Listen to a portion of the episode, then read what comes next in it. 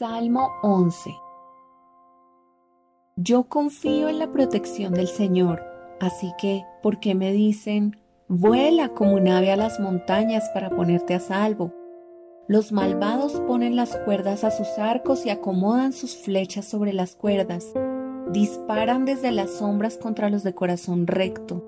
Cuando los fundamentos de la ley y del orden se desmoronan, ¿qué pueden hacer los justos?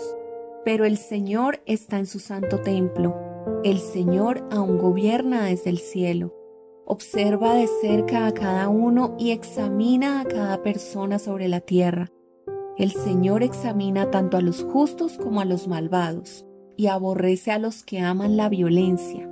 Hará llover carbones encendidos y azufre ardiente sobre los malvados, y los castigará con vientos abrasadores pues el Señor es justo y ama la justicia.